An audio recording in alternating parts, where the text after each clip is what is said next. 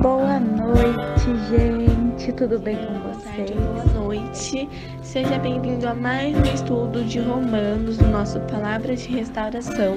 Se você não Beatriz e esse é mais um Palavras de Restauração. Bom dia a todos vocês. Olá, você está ouvindo Palavras Olá, de Restauração. querida irmã e minha querida irmã. Em nome do Pai, do Filho e do Espírito Santo. Boa noite, gente. Eu sou Tudo bem com vocês? Restauração e é com muita alegria que nós iremos estudar mais um Que bom tê-lo novamente aqui conosco. Meu nome é Maria Carolina e faço parte do grupo Restauração. Oi, gente, tudo bem? Tenho certeza que vocês estão com saudade de ouvir a minha voz. Eu sou a Rafaela e vocês estão ouvindo mais um Palavras de Restauração. Bom, esse áudio ele corresponde à segunda carta de Tessalonicenses, né? Aos Tessalonicenses, e eu vou ler para vocês do capítulo 3, do versículo 1 ao 5. Então, antes nós não podemos nos esquecer de convidar o Espírito Santo para nos guiar, para que o Evangelho dito, essas palavras, entrem em nossos corações e que produza frutos sempre. Vinde, Espírito Santo, enchei os corações dos vossos fiéis, acendei neles o fogo do vosso amor. Enviai o vosso Espírito, e tudo será criado, e renovareis a face da terra. Oremos, ó Deus, que instruíste os corações dos vossos fiéis, com a luz do Espírito Santo, fazei que apreciemos retamente todas as coisas, segundo o mesmo Espírito, e gozemos sempre da sua consolação. Por Cristo Senhor nosso. Amém. Vamos lá. Então, para repetir, eu vou ler com vocês a segunda carta Tessalonicenses, capítulo 3, do versículo 1 ao 5. O tema desse capítulo é confiança e solidariedade. Então vamos lá. De resto, irmãos, rezem a Deus por nós, para que a palavra do Senhor se espalhe rapidamente e seja glorificada, como aconteceu entre vocês. Rezem também para que sejamos livres dos malvados e perversos, pois nem todos têm a fé, mas o Senhor é fiel e vai fortalecer vocês e protegê-los do maligno. E temos no Senhor confiança de que vocês estão seguindo e continuarão a seguir nossas instruções. Que o Senhor dirija o coração de vocês para o amor de Deus e para a perseverança de Cristo. Palavra do Senhor, graças a Deus. Podemos perceber que nesses versículos ditos, né, escritos por Paulo, ele fala que a esperança, né, que a continuidade do evangelho somos nós, o povo. Por quê? Porque nós temos que rezar por aqueles que não têm a fé que nós possuímos, a esperança que nós temos, a confiança que nós colocamos em Cristo. Então, ele pede que rezemos a essas pessoas. E eu não sei se vocês já ouviram, mas eu já ouvi muito, né?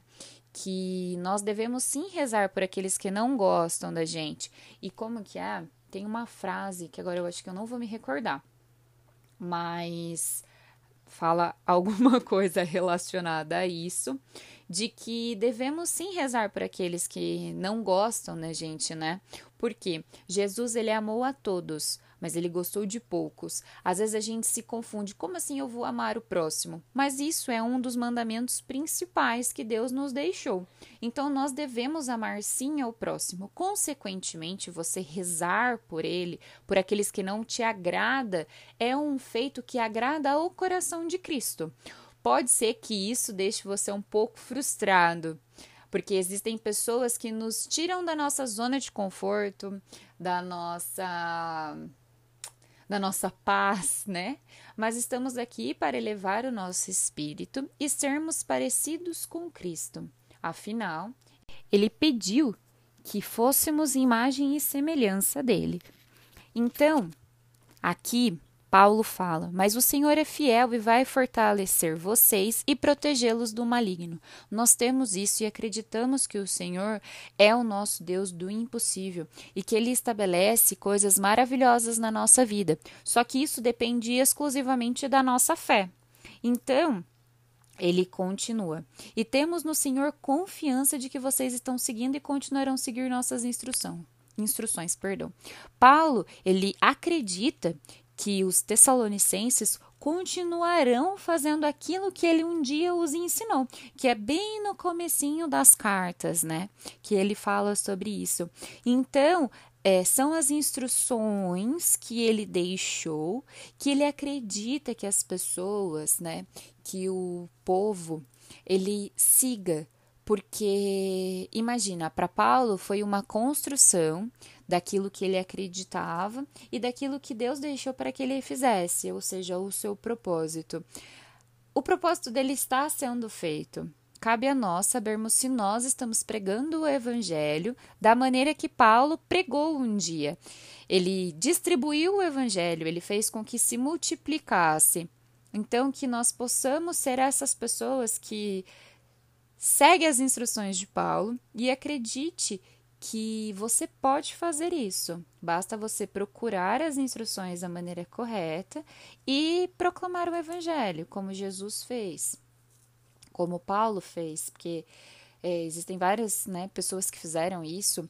Hoje em dia vocês conhecem vários pregadores que proclamam o evangelho. Só que aí a gente tem que se lembrar, né, recordar, será que realmente essas pessoas estão pregando o evangelho ou elas estão pregando o sentimentalismo que existe no coração delas? Porque aí é muito mais fácil de alcançar pessoas. Porque nem sempre aquilo que a gente aprende é, aceitamos de bom grado. Às vezes nos incomoda e sair da zona de conforto é algo extraordinário, requer força, requer constância, disciplina, mas a gente consegue, né? Então, e o principal, que é para finalizar, que o Senhor dirige o coração de vocês para o amor de Deus e para a perseverança de Cristo.